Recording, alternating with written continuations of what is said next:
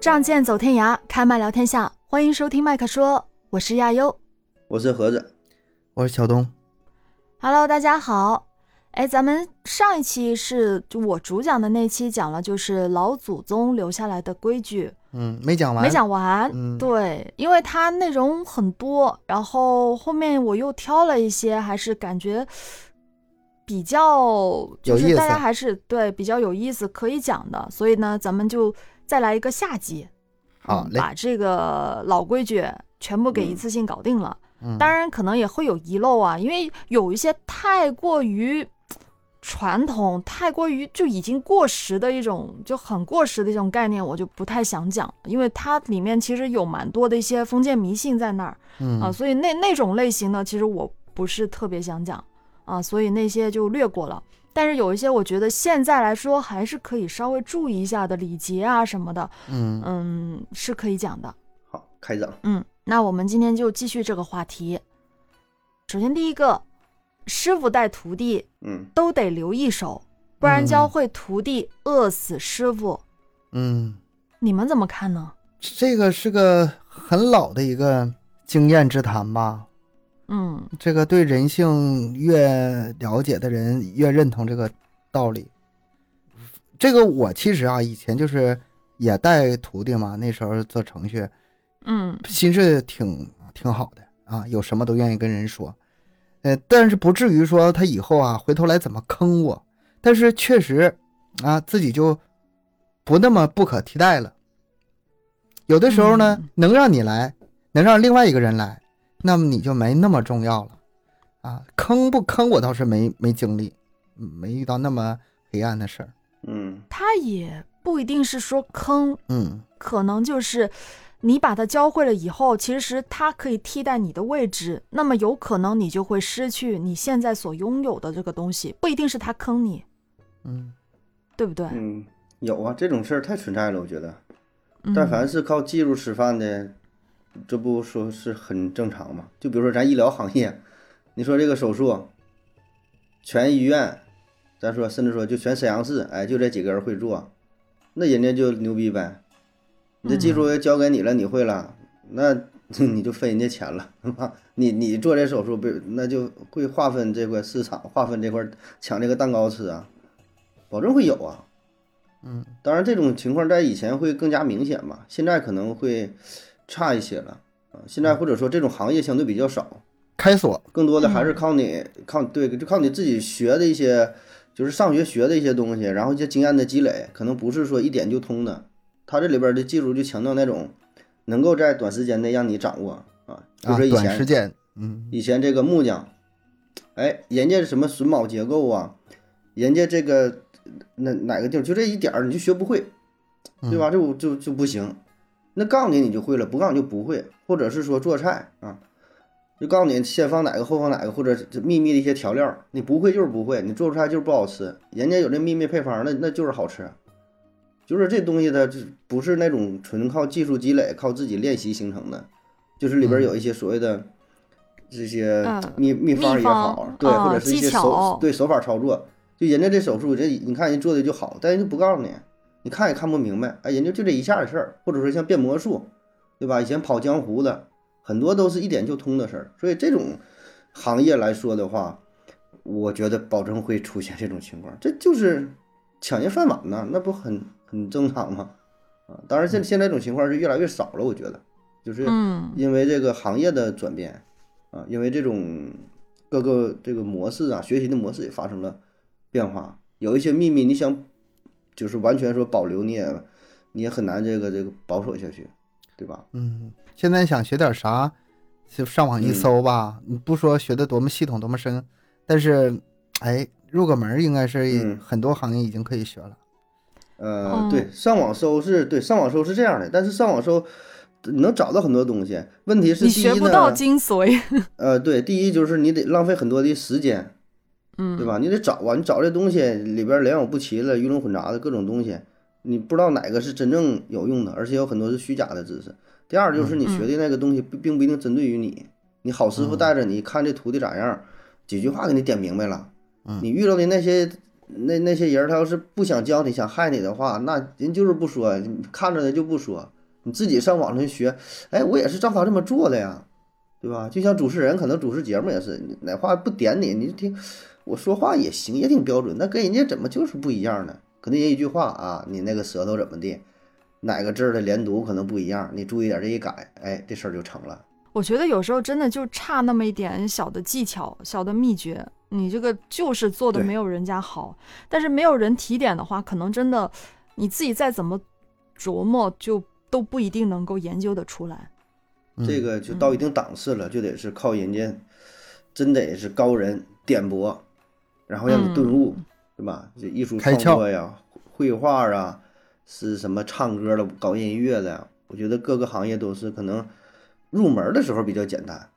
入门的时候都能掌握啊，这这这差不多的一个基本水平。那到一定档次之后了，到瓶颈，这个就真得是需要有一些人哈、跟你这个交流交谈一谈。分什么样的事儿吧，就是有嗯有一些它是到了一定瓶颈期之后，它其实是有些有些东西是需要天赋，然后需要另外再有人嗯提点，嗯，嗯都我觉得两者都需要，就你本身自己得有那个潜质，就得有那个就是悟性吧，还是多少得嗯有点那个东西，不然别人也怎么点，有些东西就是点不通的。嗯，天天点怎么点也不行，嗯，对，真的有这样的人，那个郭德纲有那句话嘛，说嗯，他是指相声圈里说，有的那些真能耐啊，你想，就是平平常常同行就交给你，绝对不可能的，你得嗯拎着点心，揣着钱，然后到人家门上，就是，呃，去敲门，又是嗯呃称长辈啊，又是磕，甚至得哎磕对头对嗯，啊，费很大劲，人家才会哎，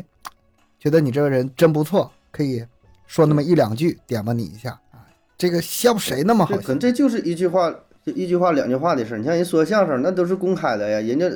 都那么去说，你感觉我跟他说的也一样啊，对吧？嗯，那你前后嗯哪句个、哪句停顿的，哪个气口不一样，哎，人家就一句话告诉你了啊，明白了是吧？那才是根儿呢，这不是学一个表面。所以各行业，我觉得这也是相通的啊。所以这事儿我也不觉得是陋习吧，就是咋说呢，也不能说是正常，反正 也是一种无奈，对吧？过去那就是这样啊，你没有什么呃法律的约束，没有没有什么呃强制要求，只靠这种道德说把这个知识全都传播开来了，那不可能。你除非像是对，像三体人说那种，大伙儿都不会撒谎，然后有什么技术全都共享，然后能促进文明，那嗯我感觉它不现实，对吧？它都有私心的，那那如果是你俩当师傅的话，你们会嗯留一手吗？我以前不会，现在会。我可能教人的时候吧，我是真心的教，也真拿真本事教，但是最关键的一两个点，可能可能会有有点保留。盒子呢？我倒觉得我不会刻意去保留吧，但就是也啊不会、主动倾囊相授，不就是会不对会说啊主动去对，就是除非说怎么咋说呢，就看这个人也行，然后愿意跟他多说点儿就多说点儿，如果要是不想说了就挺累的，不是说留一手就一点儿都不说，嗯嗯，就是这师傅，咱中国传统文化的师承关系是特别，呃，怎么说一个特殊的关系，叫师徒嗯如父子，就是说除了有血脉之间啊那种亲亲缘关系的话，一个是夫妻，对吧？这个是没有亲缘关系、没有血脉关系的，然后就是师徒，看得非常重啊。但是这个是一个双方的关系啊，嗯，你不能要求师傅如何就只对待徒弟。你徒弟怎么对待师傅，这不一个双向的对对对双向奔赴吗？这个这个很重要，所以我，我嗯觉得我的选择应该是跟盒子差不多。我主要是看对方是什么样的人，嗯，如果这个人我觉得还是值得去分享更多的事情的话，我觉得还是愿意的。咱们主播圈吧，我挺烦两件事儿的，一个就是，嗯，套近乎，老乡啊，咱们都是老乡。啊，我寻思咱们做主播跟老乡有什么关系啊？ 他他他有什么可套的 呢？第二个就是，嗯哎，师兄啊，怎么怎么地，你得照顾照顾师弟嗯师妹什么的。我寻思嗯我什么时候跟你拜同一个师傅了？嗯嗯，就是师呃师徒是一种关系，师生是另外一种关系，它不一样，对吧？而且嗯我也没有没有去报什么学习班，不要老老拿那套东西来来跟我套。我觉得这个东西就真正的师徒关系，它就像盒子说的是非常紧密的，它是教真东西的地方，它是嗯一个相对私密的，外人很难去去获获取里面的那个那就是真东西的这么一个关系啊。你要说，嗯比如说哈，有很多人就是找我，我这有点儿好像吹牛似的，就是想找我当数学师傅。哎题，数学题嗯不会做了， 找你教我这方程怎么解是吧？ 找你算算啊，我我我我很反感，我很反感。我要么就不嗯不找，要找的话就不能数量不能多，然后哎教真东西，这样这样才行。嗯然后在此基础上，才是下一步是不是不是保留的问题，是不是留一手的问题。我轻易不愿意建立这种关系。好了，就光这个带徒弟这个，就咱们就讲了蛮久的时间了哈，但是都有道理。嗯，每个人你也可以看着自己具体的情况来做分析和判断。再讲下一个，哎，这个我之前其实也没有太留意这个事儿哈，就是照片不要了，可以嗯剪掉，但啊不，能烧掉。你们有听过这个说法吗？这个还真是没听说过，为啥呢？我听说过，咱好像是剪也不让剪吧？它有几种说法，嗯，有时说是剪都不能剪，嗯烧也不能对烧。那我就对在想，那旧的照片、不要的照片咋办呢？嗯撕丢吗？掉，丢掉也就不完事儿行，了不好吧？嗯，然后我就综合了一下，我看大部分的说法就是这样说，就是剪你还是能剪的，剪个角，嗯意思就是脸啊什么之类的，有些重要的地方不要剪，但是嗯剪脚什么的还是可以的，但是绝对不能烧，因为他说烧的话，这个就是去世的人的照片才是可以用烧的。他说那个如在世的情况下啊，这肯定是嗯不允许就的，是不吉利呗。对，非常不吉利。其实这个怎么处理照片这事儿，很久没有遇到了。我记得我小的时候，就是我们高中毕业上大学之后吧，这些高中同学聚会的时候，我们还照照相啊，嗯然后洗印的时候还是按人头洗，有几个人嗯，洗几张，然后大家发一下。再之后再也没有这种事儿了，哪有照片呢？你说这照片毁不毁吧？咱们是嗯删除还是彻底删除？放不放回收站？都是都是数嗯码的了，哪有这种拿在手里的这种纸质照片了？有的，就是我之前也觉得没有，就是老一辈那边肯定是有很多照片传下来的，但是有些照片的话，我觉得留着也不是不行啊，也蛮有纪念价值的呀，也是可以翻看一下。但是有一些特殊的情况，比如说结婚了之后又离婚了，那结婚照怎么处理呢？嗯，嗯嗯，是像这种一怎人一么半处呗理好呢？一人一半儿呗，中间剪开嘛。因为本身就分分别，因为我我就觉得这问题也不太成立，因为照片是一个非常重要的东西，特别是在过去，对，因为这这老传统嘛，那都得是多少年前，保证没有数码儿那时代，那照片怎么能说剪就剪呢？非常珍贵啊呀、对吧？你照一个嗯相儿，那都很奢侈的事儿，一也就是过生日的时候，重大的场合才能照照片儿，也不会不存在轻易怎么去剪、怎么去烧，不存在处理照片儿这个问题。我觉得，除非就是丢嗯了，或者是被水呃运运湿了，或者咋样的，不不，谁会特意说照片儿会扔掉吗？反正我是没想过。但是有一种情况，就是有这么仇恨出现了，嗯，我对这个人已经咬牙切齿了。那这个时候什么剪不剪下架的，我就收，嗯，我就怎么不吉利怎么来，我就收。 拿拿针嗯扎，眼扎瞎了。对，反正我我就是听说这个，就是分手啊、嗯离婚啊之后之前的那些照片，还是挺处理的嗯挺、嗯，就就尴尬的吧。这种事儿怎么处理呢？嗯，是吧？你的撕剪，反正都都会有这种情况，肯定还是会有的。嗯就不一定是你能遇得上，但是有些人就会遇到嗯这种情况。反正这个也是提醒一下哈，就如果有有这个处理照片的需求的情况下，就最好是不要烧啊还是有很这么不一吉讲利的，嗯对，有这么一个说法。下一个就是，哎，递接物品的时候一定要使嗯用双手，并且要起身站立，啊，这是礼貌的事儿。嗯，对，这是礼貌的事儿。呃，这个我觉得一般的话，大部分人还是会注意到这些事儿的，但是有些人确实是可能是没有太在意这种事你情。说递着嗯东西这事儿吧，前一阵子总刷那种古董的那种视频，嗯，递东西是不能是手递手的，嗯尤其是那种啊玉啊，那种易碎的东西啊，你递给我我是不接的，你放在桌子上，然后我才能拿，要不碎了算谁的？啊，还有一个，还有一个就说是不明白了就，嗯嗯还有那种那个，嗯，很多古董啊，就是他们在展展示的时候戴着手套。那马未都说了，说这都是血外行，拿古董不能戴手套，那个东西就是你戴手套之后滑，那古董摔碎了算谁的？嗯，都得是啊，就是空手，就是用用手去皮肤去接触它，而且呢，嗯皮肤接触的时候可以很明显感觉那个古董的质感，更容易分辨它的真假，是不是赝品，一摸就知道。你戴手套的话，那都是外行啊。这个那但是我觉跟你得说这个没什么关系哈。这出这出发点也也出发点不一样嘛，你手都出不点是一回汗事儿啊好呢，吗？出点汗啊水带点盐呢，你给人东西污染了，滋生细菌呢，氧化了什么有啥影响吗？这个我觉得这不是，你得他看说地有的是什么东西他。说的有古他的董道理，吧对你摸古董有那那个就是比较呃特殊，这个比嗯较一一个极极端化的这种一种形象。但是呢，还有很多贵重的物品也是啊。你说平常什么手机嗯啊、什么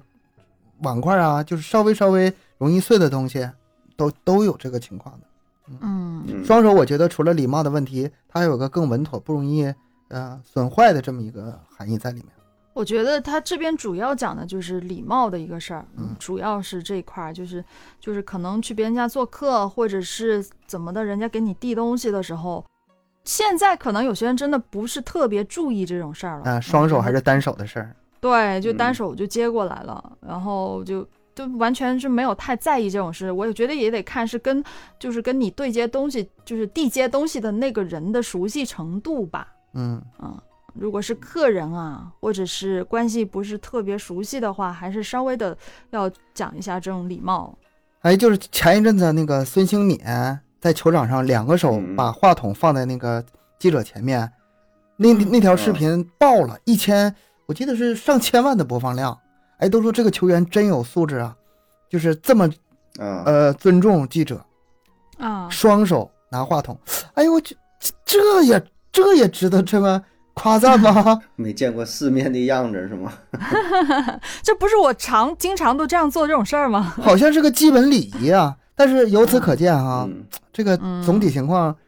是好像就跟以前不一样了，没有以前那么礼貌了。对对，你你你想想，为什么这样他就会爆掉？就是因为现在真的很多人没有在意这个事情了。嗯，很多人甚至会觉得，如果双手客客气气的把东西接过来，好虚伪、好假的样子，真的会有这样的人有这样概念的。嗯，因为我嗯有时候就是跟一些年龄比较小的接触的比较多嘛，他们真的没什么人太太去在意这种事儿了，哎呀，就会觉得你特别的虚伪、特别假，嗯，客套什么之类的。哎，你说这个双手啊递东西这事儿，还有什么呢？嗯哦还有鞠躬。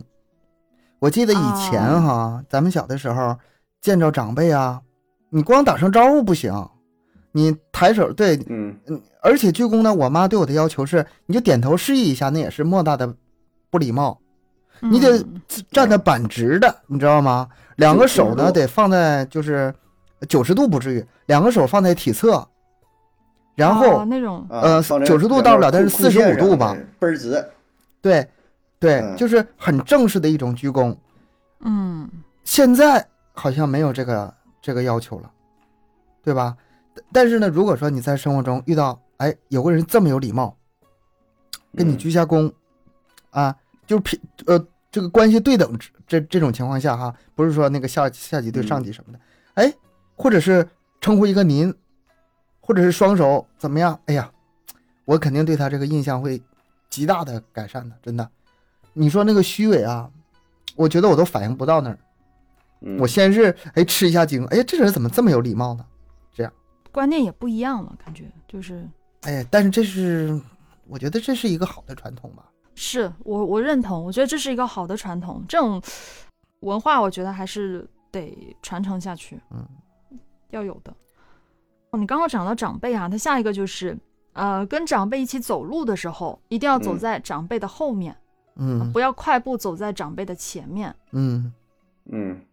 这让这领导先走嘛。这个只有在一种情况，就是嗯、呃给人带路，只或者嗯是进电梯的时候，这个不作数，其他的时候都应该走在后面。 然后还有就是，这个也是跟长辈有关系的啊。这个这个说法比较有意思，七十不留宿，八十不留饭， 嗯九十不留座这一套一套的，嗯你说嗯说一说。啊。解释一下哈，呃七十岁以上的老人如果来你家做客了、串门了，那就不要违背对方的意愿，强行挽留老人家在家里过夜。嗯嗯啊，所以这这个叫做七十不留宿，为什么呢？是因为呢，其实七十岁以上的老人啊，大部分都是睡眠不太好，啊，肯定是不太好，而且认床，认床，嗯，就是你就硬是要一个老人家在你家过夜睡觉的话，其实人家不愿意的情况下，那肯定就是真不愿意，不是跟你客气。嗯是真睡不好啊，真不愿意，不是客气，不是客套，所以您也是这个就好客啊，也得看具体情况。嗯，嗯嗯，就不要不要，真的不要违背别人的意愿。当然，人家是很乐意的啊，那那又是另外一回事儿哈。人家不愿意的情况下，还是尽量不要做这种事儿。嗯，那八十不留饭呢，嗯也是一样的意思。八十以上的老人，如果他不愿意的情况下，你就不要强行挽留他们在家里吃饭了。为啥呢？这个我有点不理解。你说一个八十多岁的一个老人上你家做客来，嗯，咱们是个正常人，就吃完饭再走吧，对吧？对对，你都会有这样你的。不吃饭走的话，我心里还于心不忍，这这怎么对待的人家？他们这个意思是说，不要违背对方的意愿，就人家愿意同意，那没事儿啊。人家不同意，不要强行挽留那的意思。那为什么说是八十不留饭呢？因为八十岁以上的老人，他的牙口一般都不太好了，嗯啊，，他对吃的东西是有排一排骨定要求的螃 蟹是吧？嗯啊， 啊。就人家吃的东西其实蛮讲究的啦，已经是你可能平时你吃的东西，你自己在家做的东西，完全是不符合他的嗯饮食习惯的啦。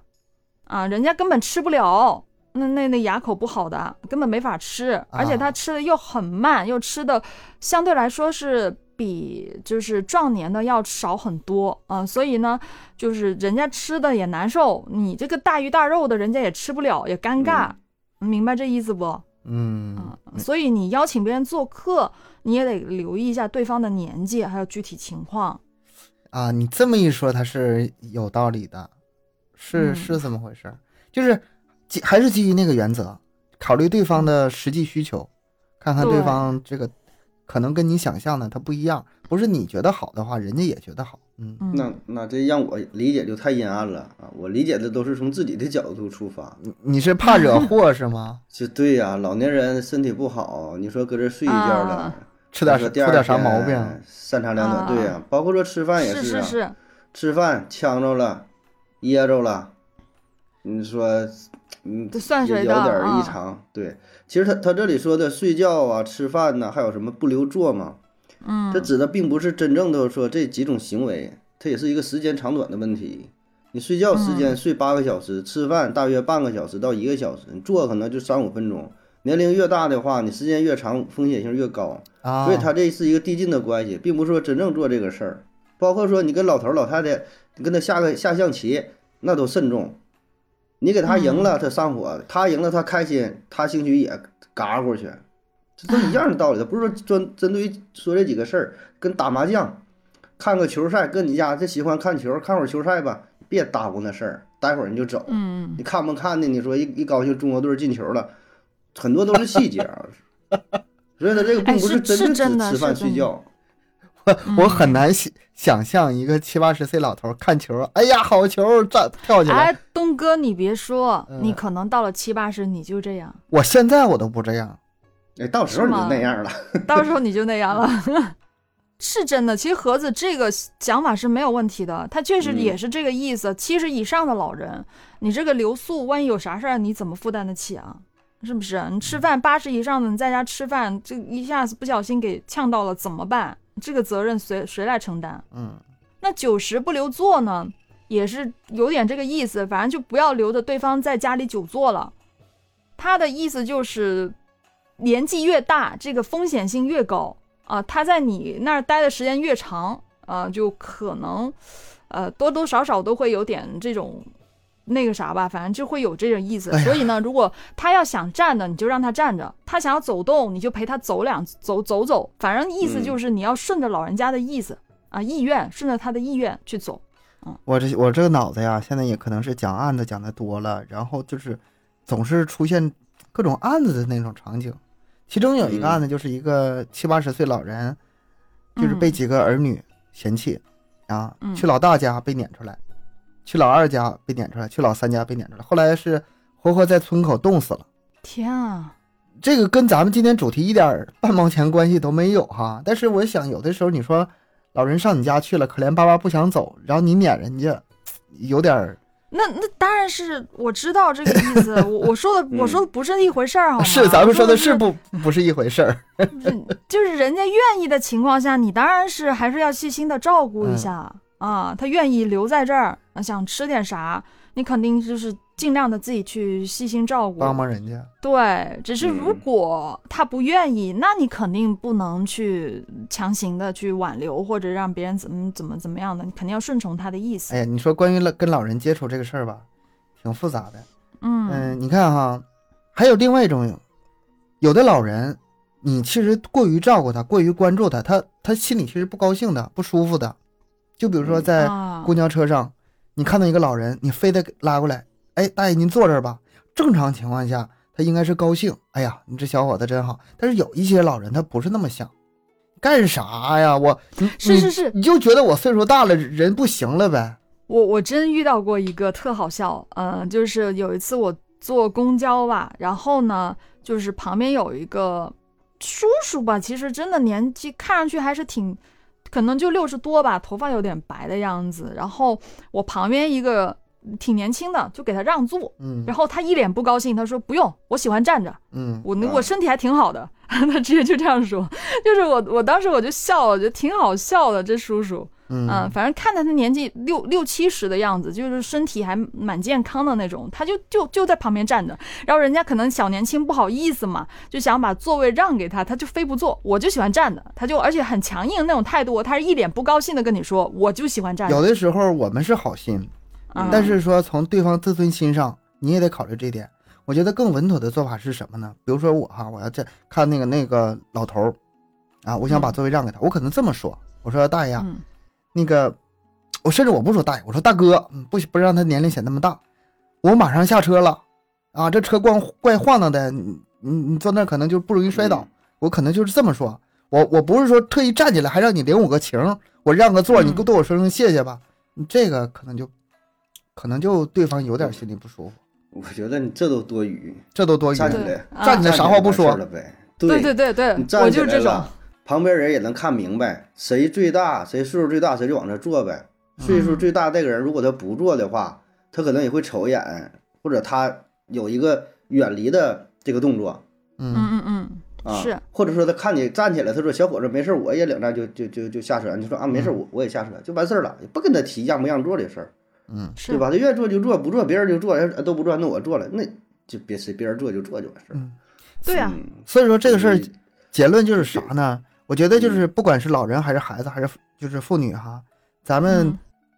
就是一个温暖的一个社会嘛，咱们应该照顾，嗯但是说一定要基于他们自愿和呃保护他们自尊心的这种前提下来进行，嗯包括你刚才讲那三个道理，就是不矛盾，对吧？嗯，那下面呢，在咱们就讲这一连串的，就是跟吃的有点关系哈，饭桌上的事儿哈。嗯首先呢是先先说那个过年下饺子，下讲、啊嗯，你们都有这种习俗吗？有啊，必必须难得道没有吗？ 谁过家没有难道啊不下饺子吗？没有啊，我们南方哪有下饺子的？那你们过年吃除夕吃啥呀吃？吃汤圆儿，没有这种说法呀、吃吃春饭饼啊呗， 吃春饼，啊吃吃没月有嗯饼，啊没有粽子，很多东西可以吃嘛。都没有都没有说吃这些，就吃饭啊。好奇怪，那那这过的什么年呢？啊，你说，嗯，然后就是他说皮破了不能说破，要嗯说饺子正了。啊，嗯对挣这俩钱有啊，挣钱，嗯，讨个口彩。可能是你们这个北方，还是你们有吃饺子习惯的地方，就会有这种忌讳吧？嗯啊，就是饺子皮，特别是他说着重指的是过年的时候，嗯皮破了，就一定不能说破字，嗯，这个不太吉利。要说饺子挣了，挣钱了，是这个意思。嗯啊、还有就是饭桌上呢，呃，家里长辈就是一就一大群人吃饭嘛，啊，嗯就是有长长辈没动筷的时候，晚辈不能先吃，这个特别不礼貌。我想这个应该从小就有教吧，家里面。嗯，这个应该就是不管是以前还是现在，应该都是这样。嗯，这嗯基本礼仪了，而且上了一些大菜，那都得是长辈啊、领导啊、年岁最大的人先吃，对吧？就上了一些好的菜，咱说就是上那个他鱼啊可以不先或者什么吃，的但是长辈也至少得吱一声，那个嗯大家啊开对吃吧，开动吧，你才敢动筷对。，那如果是小范围的那种呢，就是小家吃饭吃个饭什么我的。和我爸，然后我爸 说动块吃吧，是吧？ 啊行，对啊，行就是就是小家像这样吃的情况下，你们也会特别注意这点吗？ 现在没有以前那么注意了，就是啊我小的时候，我爸妈嗯不动筷，我是绝对不敢动的。但是到我这辈儿的时候，我已经差不点是儿那么就是在你乎女这儿事儿经常都在吃了，已经。嗯，而而且我们家那时候还有个什么规矩呢？嗯呃，大人吃完饭了，嗯嗯，你小孩儿必须得给他端一碗漱口水哦，嗯还有这样啊。我们我们那个朝鲜话叫“松油沫儿”啊，啊啊啊！对，就是叫就什是么东西就来是着漱口水的意思啊。吃完饭了啊之后，然后用是水，哎，喝一口，然后胃也舒服，然后那个口腔也舒服啊。这样，这个是这是你们民族的吧？民我族我不知民道族是习我不俗知道是我们民族还是我们地区都这样，反正我家是有啊，这个这个传统。嗯然后还有那个包括睡睡觉前给父母拿那个洗脚水也是必须的。我们家哦说的多，但是现在基本上都已经，你你不提起来这些，我都有点想不起来了都。哎，我觉得泡脚可能也是你们天气冷的地方才有的习惯吧。我们这泡什么呀？ 你们那儿不泡脚，多舒服呀！都都多热的地方，我泡什么脚 啊？凉水啊，放冰水， 拿冰水泡一 泡。主要是我们这天气热，我们天天洗澡，洗完睡觉，谁泡脚啊？不是它舒服啊，它不光是这个干不干净的事儿，确实是。我们一般就是洗完就睡了呀，那脚也是热乎乎的呀，而且还热呢，不是热乎乎的，我就全身我都热的，我干嘛要泡脚？就不太存在这种情况，嗯估计天气冷的地方才会有这种需求。所以有时候我看一些什么电视节目啊，看到别人泡脚，我就觉得嗯， 好奇怪，理解理解不了，啊不是不是不是奇怪，就是羡慕，你知道吗？羡慕我我我这没有这种需求，我要泡一下我这一浑身的汗呀，我有点难受，太热了。嗯，我又想一个题外的话哈，刚才你说这啊个，呃，嗯、大人吃饭嗯，不动筷儿，小孩儿不能吃，这个另外一个领域有相同的这个道理，就是养宠物。我这个有点偏的、偏的有点远哈，啊，就是养狗的时候哈，狗是群居动物，它跟这个主人它之间是是一种什么关系？它也是在试探到底谁的地位高的关系。所以说，你一个呃，不是说你说的话它听不懂，而是它觉得你说的话它没有权，它没有必要听，你没有权利命令它，所以狗不听话。嗯那么如如何让狗听话呢？第一，出门的时候让狗在你的侧面或后面，不要在你的前面。啊跟刚才那个是不是对上了？好，第你二，是领导，领导先走。第二，吃饭的时候，你不是你没法说谁先吃谁后吃，又不是在一个饭桌上。但是你不让他吃，他不可以吃。嗯，嗯，每次吃饭就养成那个习惯，我不下口下口令，你不能吃。长期在这种情况下，那狗才会嗯听大人的话。但是我觉得咱们中国养宠物，特别是养狗啊，没有这个概念。啊好宠的，现在养宠物都我是的宠天不呐，得这些了嗯狗都无法无天呐，真的是无法无天，真赖不到别人，都是主人不会教而已。这个拿拿宠物跟小孩对比吧，好像有点不合适，但是道理是相同的。就是你嗯觉得这孩子嗯为什么那么叛逆，那么不听你话，老对着跟你干，有的时候就是在这些细枝末节上，嗯，训练不到位是吧？不叫训练，对对咱们就是立规矩，家里的规矩嗯你得有。啊，是，比如说我从外面回家，两个孩子在家，谁不到门口迎接，我肯定要刷他的。这个不、啊，还要这样的，这个不是说哦传不传统什么什么，我我糟不糟粕的事儿，我觉得这是一个起码的礼貌。嗯对吧？啊，你们你这们个家还挺多规矩这哎，也也是正常嘛，那就是家里来人了，那嗯作为晚辈都得站起来呀，啊对呀、到门口看一眼，哎，谁来？哎，二叔来了，啊哎，呃大爷来了，哎哎，老公，哎过来了，对吧？如果这这很些正常都得规矩做不到的话，这个你怎么指望在关键的时刻，他可以很信服的听你，或者是抱着一个尊敬的心去跟你交流呢？我觉得都都是体现在很细节的上上面。所以说这些规矩是必要的。就有一些还是得得讲究一下啊。我觉得也也对，也对的，嗯，是对的。是但是吧？我我是因为可能我家没有那么小的小孩儿，就不太存在这种，就没有特别特别注意这些。嗯，我爸妈回家我也不知道啊， 你家太大了是吧？没留意， 就在房间里面我也不知道啊你。你在三楼，然后你家大人回来的时候你也没听见是吗？反正就是有时候真的没有太注意这个事儿，嗯，所以你你们不一样，你们家情况不一样，嗯嗯，再往下说啊、也是在说吃饭呢，扯哪儿去呢？ 养狗吗？嗯吃饭的时候不能吧唧嘴，啊喝汤嗯不许吸溜。哎这是对别人的尊敬了，对别人的尊重了。吃饭这个东西还真的挺多讲究的，因为我下面这一系列基本上都是在饭桌上的事儿啊。这个吧唧嘴，其实我不，我以前还不知道是啥意思呢，嗯，就是那个吃饭的时候，就是有声音出来，是这个意思吗？啊，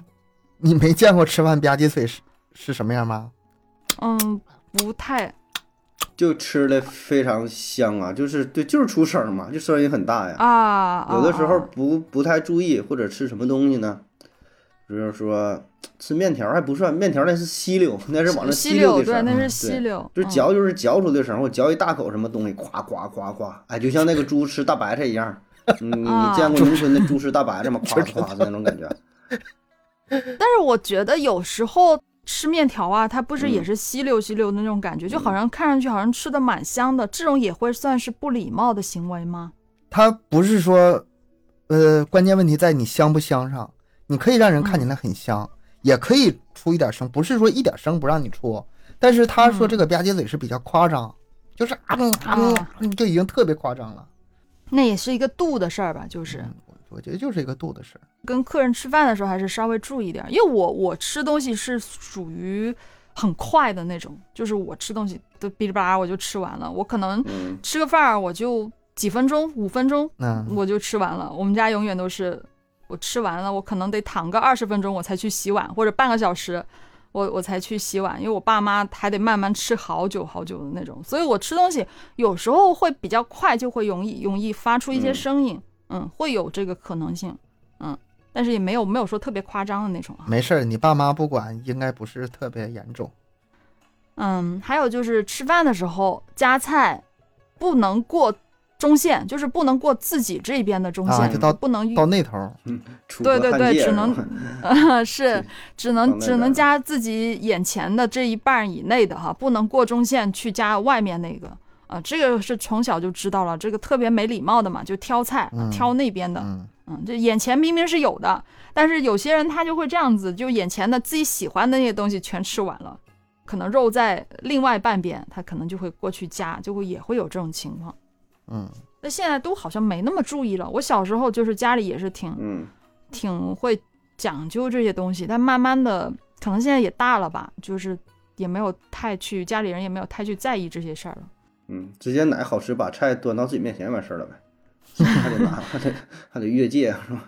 不是我，我不不太存在，因为我吃东西吃的少，我妈都是不停的往我，就是我一边吃她就一边给我塞，就都是那种，嗯啊，就我够都了，吃不不用完自己夹了是吗？是她我给都你夹我都菜吃不完我碗里的那种。其实我有一个习惯，有点不礼貌。嗯，嗯就是吃别的菜啊，我还都是用筷子，但是我吃饺子的时候，我特别喜欢用手去抓着饺子吃，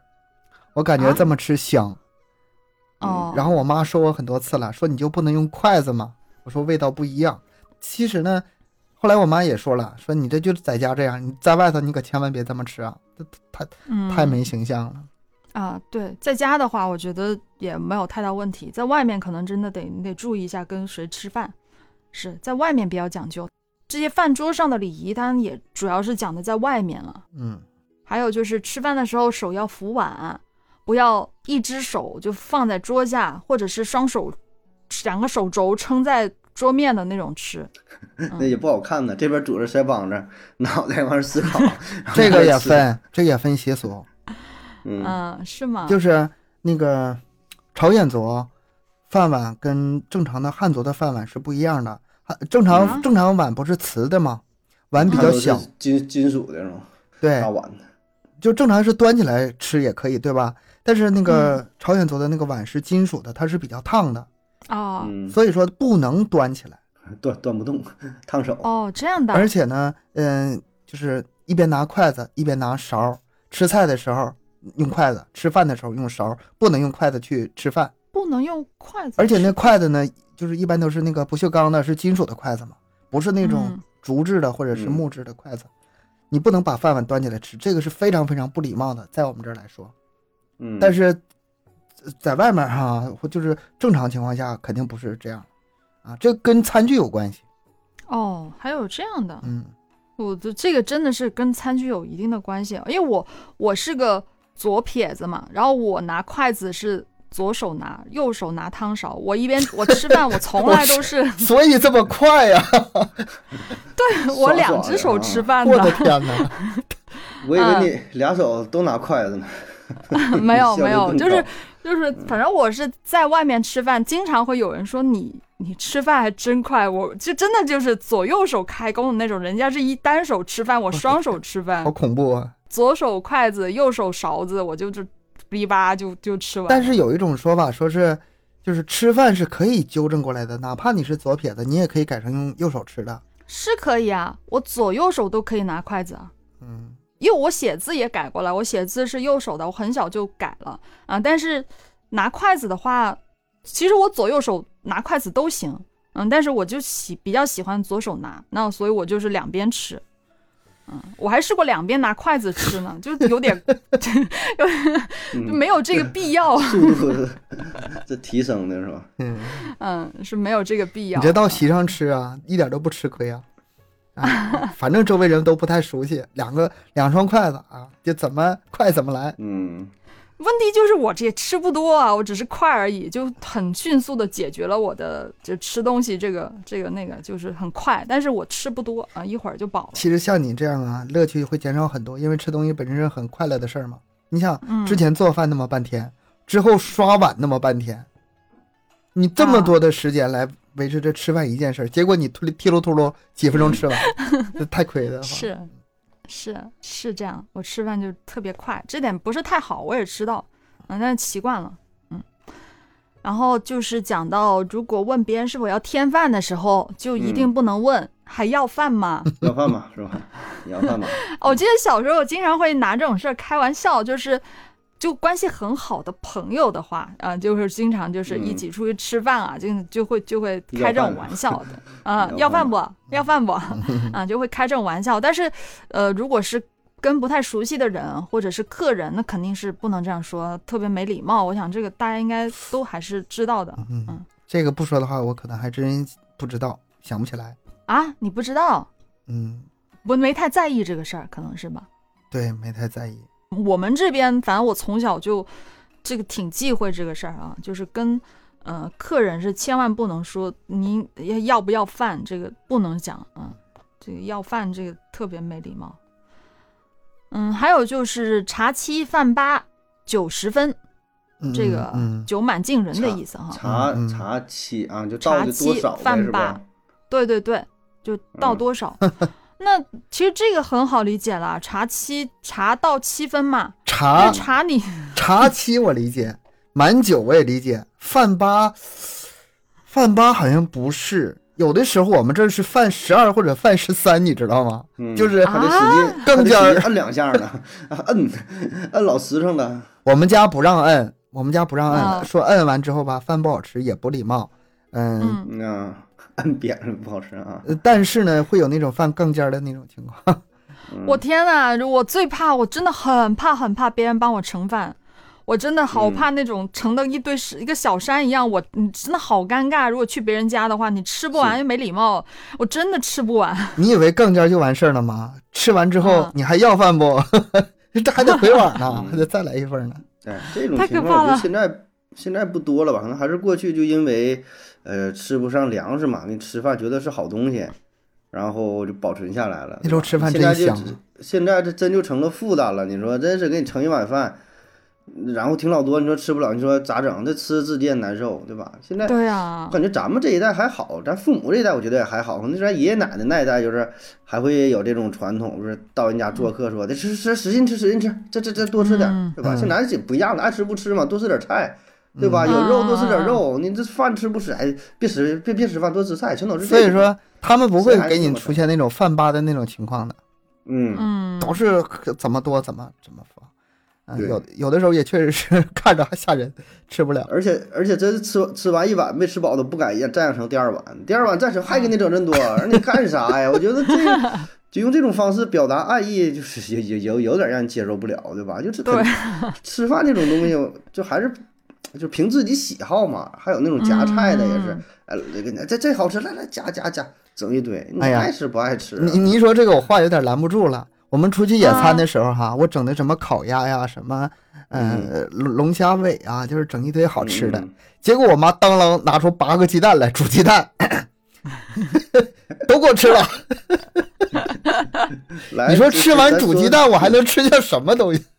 咱说的难听点儿，整的跟上刑似的，就是。就是对，这根本就不快乐了，对吧？本身挺好的一个呃嗯是氛围，然后就是、 嗯，你说不吃不当回事儿，然后再带回去是吧？人一片好心，对啊呀、嗯，我好怕去别人家吃饭，嗯，特别是主人家很热情的时候，因为我吃东西真的很少，我就一直让我吃，一直让我吃，我就哎嗯就是好惨啊 你。看咱们三个吐槽这一点，正好说明这嗯个饭吧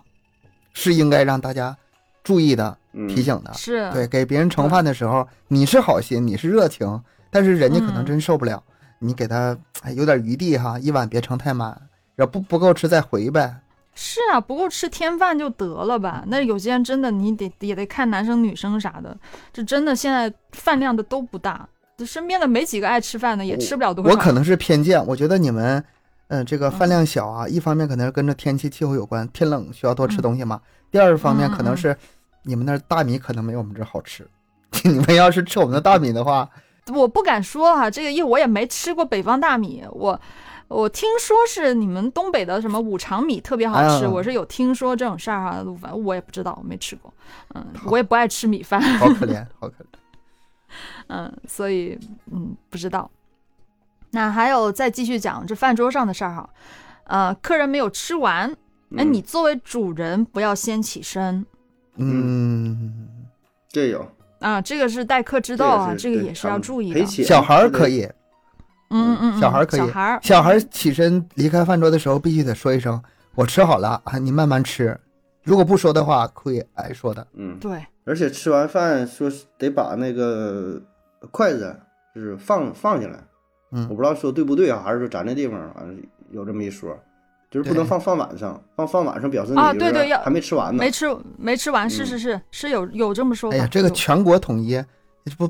不容易啊！全国统一。那还有就是不能把筷子插碗插米饭上呢。啊，这个也全国统一嗯，我们这儿也这样。这个全国统一，那不上香嘛，啊嗯是吧？这个也是不行的，我们绝对是不允许的。你这筷子放哪儿都行，你就不能插碗，还有敲插碗那个还有敲碗也，嗯啊，敲碗也不行。还有那个嗯碗边儿有那个嗯茶豁口也不行，那都是呃要饭的人用的碗也不行。啊，是是是，嗯，这些饭桌上的礼仪也可以欢迎大家评论区补充一下哈，因为现在很多可能细节有些东西是没有讲到的，因为我也没有完全去收集的那么齐，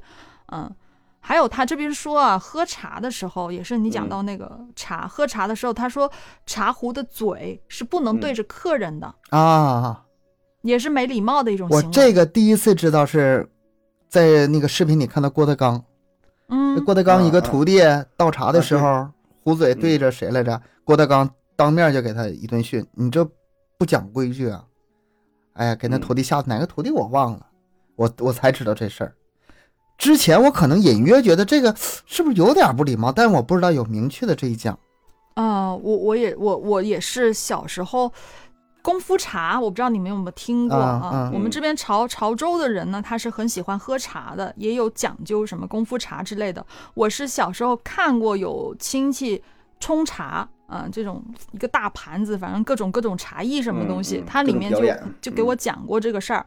嗯嗯嗯，就是茶壶嘴是绝对是不能对着客人的，一定是嗯对着没有人的地方啊，这样才是讲礼貌我的。这个都不用什么讲，就就那会儿那个黑洞洞的对着自己，他就是不舒服，都不用去追寻嗯他到底是什么来由。嗯，但是其实现在很多人真的没有太去在意这个事情了，就是可能年纪稍微长一点的会注意一点儿，年轻的真的没有太在意这个事情。哎，那你说去饭店吃饭的时候，那个茶壶，你那个饭桌它都是转的吗？都是，人是吧？不是它都是那个能转的吗？但是一转不就得一圈儿一圈儿那个什么？那你饭桌上是这样的吗？它不是有个转盘吗？嗯转盘的话，你那个茶壶肯定是那个手呃握手的地方是朝外呀、然后嘴朝里呀、啊啊，嗯，它嘴朝里，那其实你就不存在对着人的事儿了。就是你就算对着人，它也是隔了一个大圆盘呢，很远的地方了，所以也不太去在意这个事儿。嗯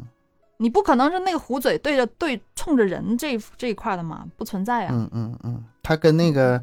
就是平常啊来家里做客那个还还还不一样。对，那情况也不一样。好了，那我们这个饭桌上的事儿呢，先讲到这儿啊，再往下讲一讲其他的。呃，也是一个老话了，一人不入古庙，两人不嗯看深井，三人不报树，我两人不看景我知道嗯，还有四人不回头，啊，还有四个人。五人三姓不同行。哎呀，这个讲讲，这个讲讲。嗯，还有它其实还有一个，但是我们在上一期已经提到过了，“六人不入乌龟席”啊啊我们上一期的最后一个说法嗯是这个，然后我是在后面去找资料的时候就发现，原来它是有一二三四五六的，嗯哼，嗯，我们只讲了第六个，在上一期嗯，说说， “一人不入庙”啊，嗯它是古人的一个说法嘛，它这里有个小故事，就是说古代有一个秀才，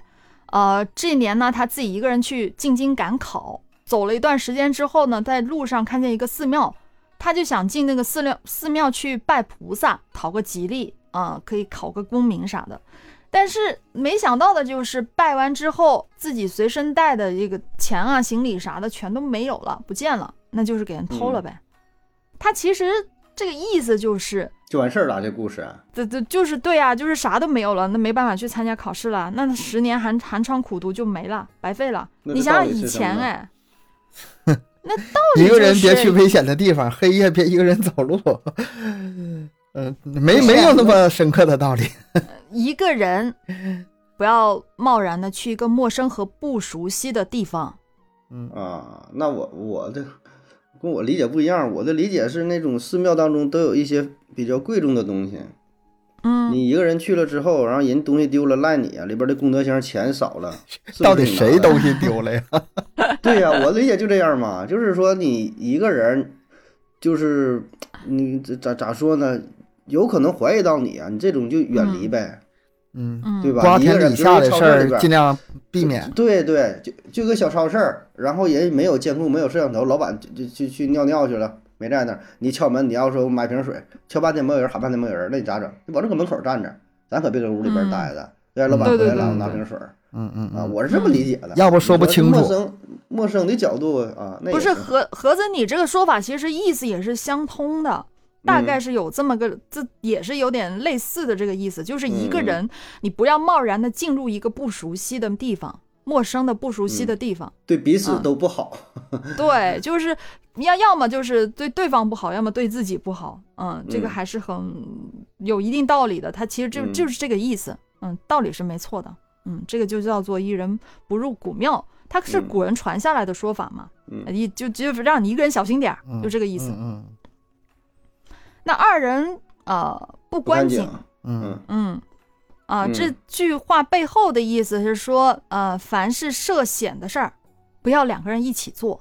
嗯如果两个人不同心，离心离德了，那危嗯险就会出现了。哎呀，这个现实例子太多了，这个嗯，啊，我觉得这也不只是你被人推，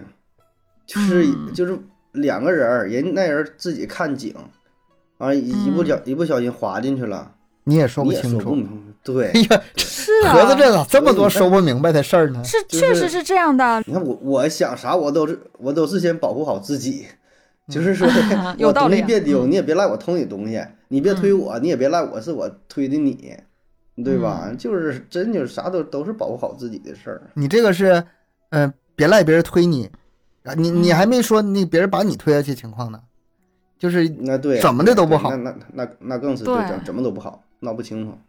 是他这里其实这个故事也是这样，他指的就是有两个妇女，他本来这两嗯父女关系挺好，但是呢，一个比较喜欢显摆啊，显摆自己家里怎么样，嗯另外一个呢就感觉就嫉妒呗，就是把他就两个人一起去路过那个井的时候，就把另外一个推了进不认去。识了，但是嗯当时只有两个人嘛，死无对证啊。那他说他自己掉下去的，你能咋的？嗯嗯嗯所以嗯、呃就会出现这种事儿啊、他的意思就是警示咱们，嗯、只有两个人的时候，无论是合合伙做生意也好啊、怎么样平时相处也好，都要注意一点儿，很容易给自己带来麻烦。而且一个不小心被陷害了，也没人证，你一般都要嗯吃哑巴亏。嗯嗯嗯，他是这个意思。然后三人不报数，这啥意思呢？嗯，三人不报数的意思就是说，呃，字字面上的意思， 抬数的时候不让三个人一起抬。嗯，他这个三人不报数，他有两种解释，一种报数就是说这种台数啊，嗯，就是干活儿。因为干活儿的话，两个人干的话，他他的力量是平均分布的，对吧？你就知道，哎，哪人使没使劲。三个人呢，这就有人偷懒儿了，然后就闹不清楚了，都觉得自己干的活儿多，都觉得自己吃对亏，然后实际上三个人就都没干活儿嗯啊，所以尽量就不要安排这种工作。这也不只是报数，真正工作也是如此。你下放一个任务了，说你们仨一起去合伙整吧，哎，都觉得自己挺努力，到时候工作好了坏了的，领导说这谁干的是吧？出现什么问题互相推诿，三人不报数啊。还有一种说法，这个报数指的是什么呢？就是报数，三个人抱着大树，三个人抱着大树的话，你不知道那俩人是串通好了，直接给拿手给你绑上，就也是很危险，保保护好自己。说到这儿我就有点懵了，他一个人不行，两个人不行，三个人不行，后面还有一个四个人不行，那要到底几个人才 行这事啊？儿甭干了。你说你说什么呀？你说什么几个人行啊？就是你看他前面说一个人哈，嗯，做点不啥关己不行，啊太危险啊啊，呃，两个人不行，这个这是一种修辞方式啊，叫互文。嗯嗯这不是说真的就一个人干这个事儿不行，这就是用一种修辞方式。就像之前说的，七十不留宿，八十不留饭，九十不留坐，他也是不是说真正七十岁就不能留宿？你七十岁最好也不要他，也不留坐，也不留饭，这是一种互文的方式，就是什么东市买骏马，西市买什么东西，他不是真的去东市买这个买买这个了，他只是形容这类事都不要去做。几个人也不也不最好能不关井就不关井，能不进庙就不进庙， 跟人多少不是我我我我我我知道我知道这个意思，我指的是他说一个人也不好，两个人也不好，三个人也不嗯好，后面还说四个人也不好。那我指的我说的就是那到底要几个人才好呢？几个人都都不好啊！ 你你如果是关井这事儿本身就就很危险的，没事儿你看井干啥玩意儿？那玩意儿有啥好看的？看井干啊，那啥？个就是提醒你一下，注意一点，有这么回事儿嗯啊，你可以去干嗯，对干的时候吧，你加点小心就完事儿了。嗯，那三人不报数，它其实也很多意思，像盒子你刚才说到的，它其实也是。呃，讲到了就是三个人，啊，就是容易出问题。比如说咱们三个人合作，那另外嗯两个人抱团，那的剩下的那个就完蛋了啊、意思就是说，三个人的话，就是一定会有存在矛盾和分歧的，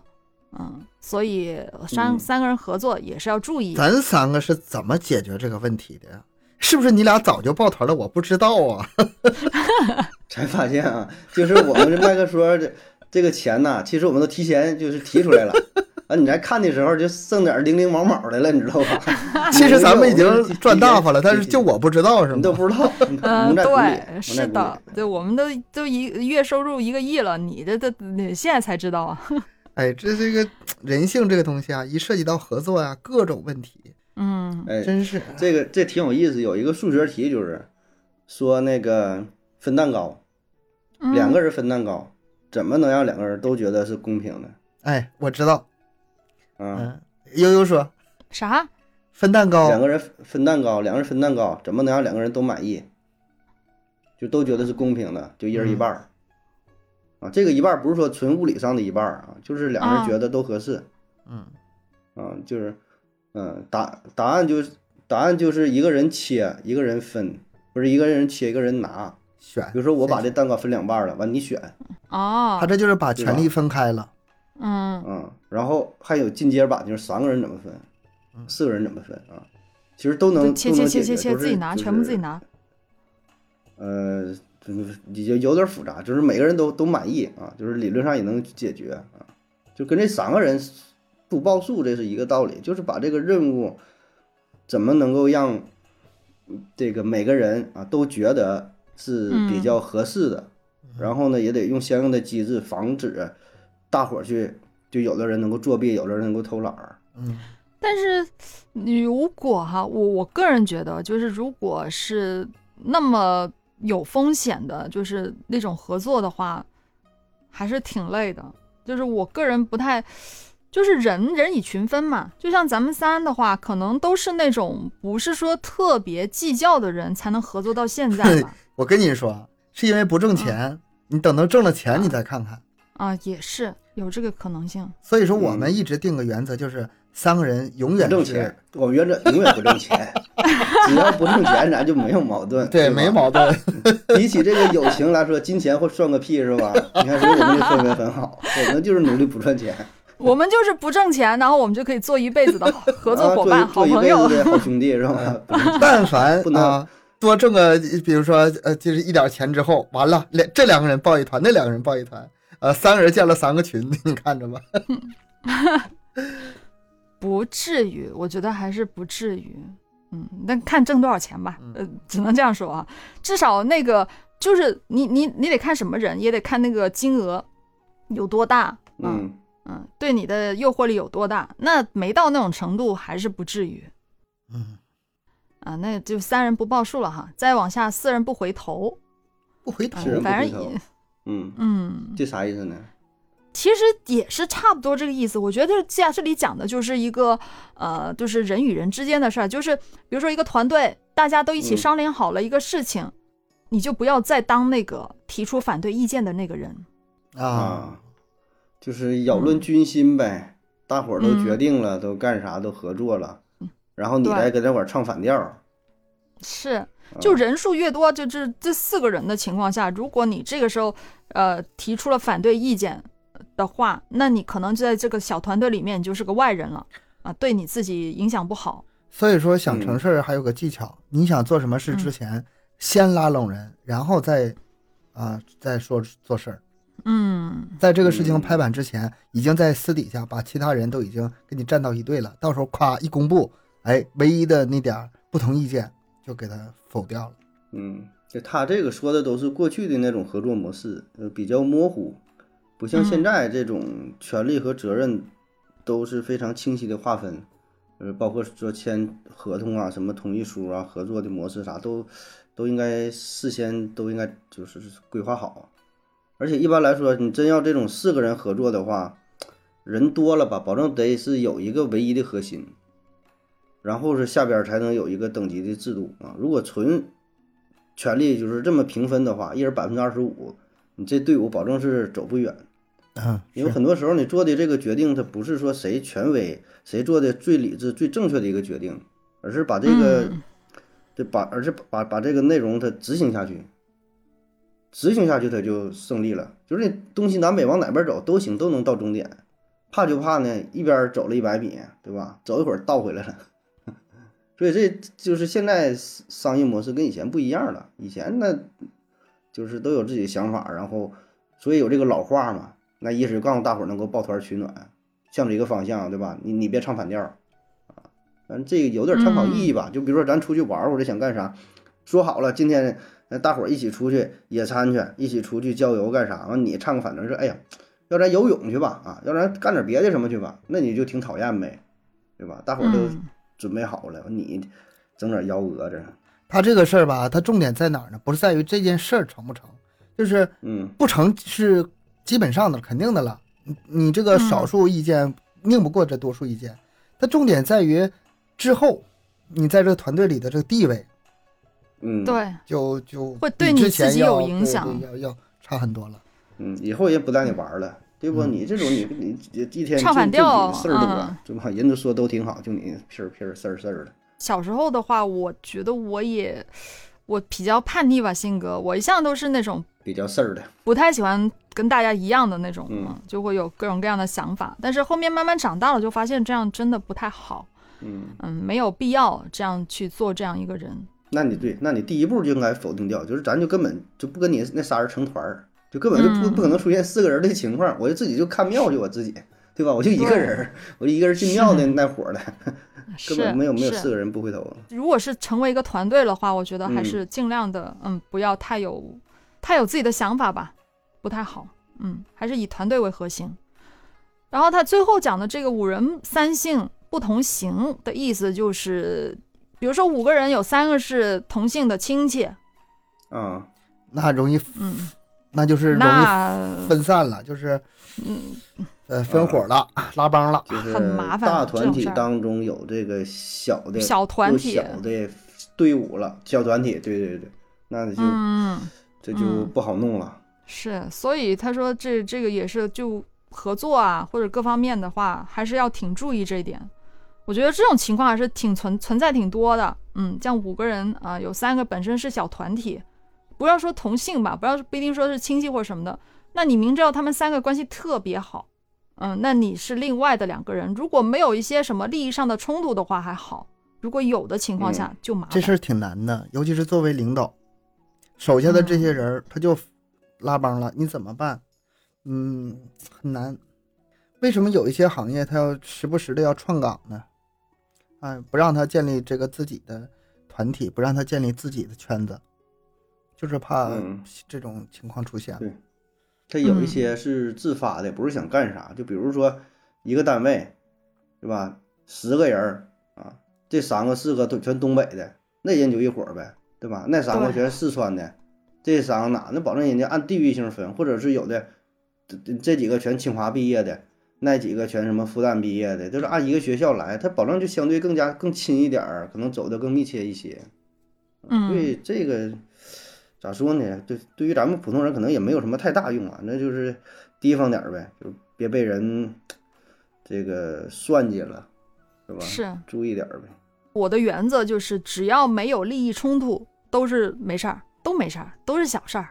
啊。但是，但凡涉及到利益的时候，嗯，无论是几个人，都得注意一下。我觉得这个对个人来说啊，你嗯掂量掂量自己，就是有的时候，你比如说你想说谁坏话，或者你想拉谁一伙儿，你掂量一下，他是他跟你有那么亲吗？是不是他跟另外几个人更亲呢？那回头就把自己陷入到一个 就非常不利的一个境地了，对吧？嗯，是，嗯，那这个一二三四五其实都是都是一样的意思。我的嗯讲完我就觉得，嗯，都是差不多这个意思。嗯，就老古人这些话嗯还是有一定道理的吧。嗯，那咱们这一期讲这个老祖宗留下来的规矩，其实没讲完，还有很多。呃，但咱们嗯就。已经基本上就是有比较有意思的哈，能给大家一些呃一点点小提醒作用的，基本上都都能够涉及到了。所以呢，啊、咱们这个老规矩就先讲到这儿了。嗯，嗯，好的，感谢大家的收听，欢迎大家多多留言、分享、点赞。节目更新时间三七二十一，加听友群联系主播商务合作，都可以关注我们的微信公众号“麦克说 Plus”。下期见，拜拜拜拜。拜拜。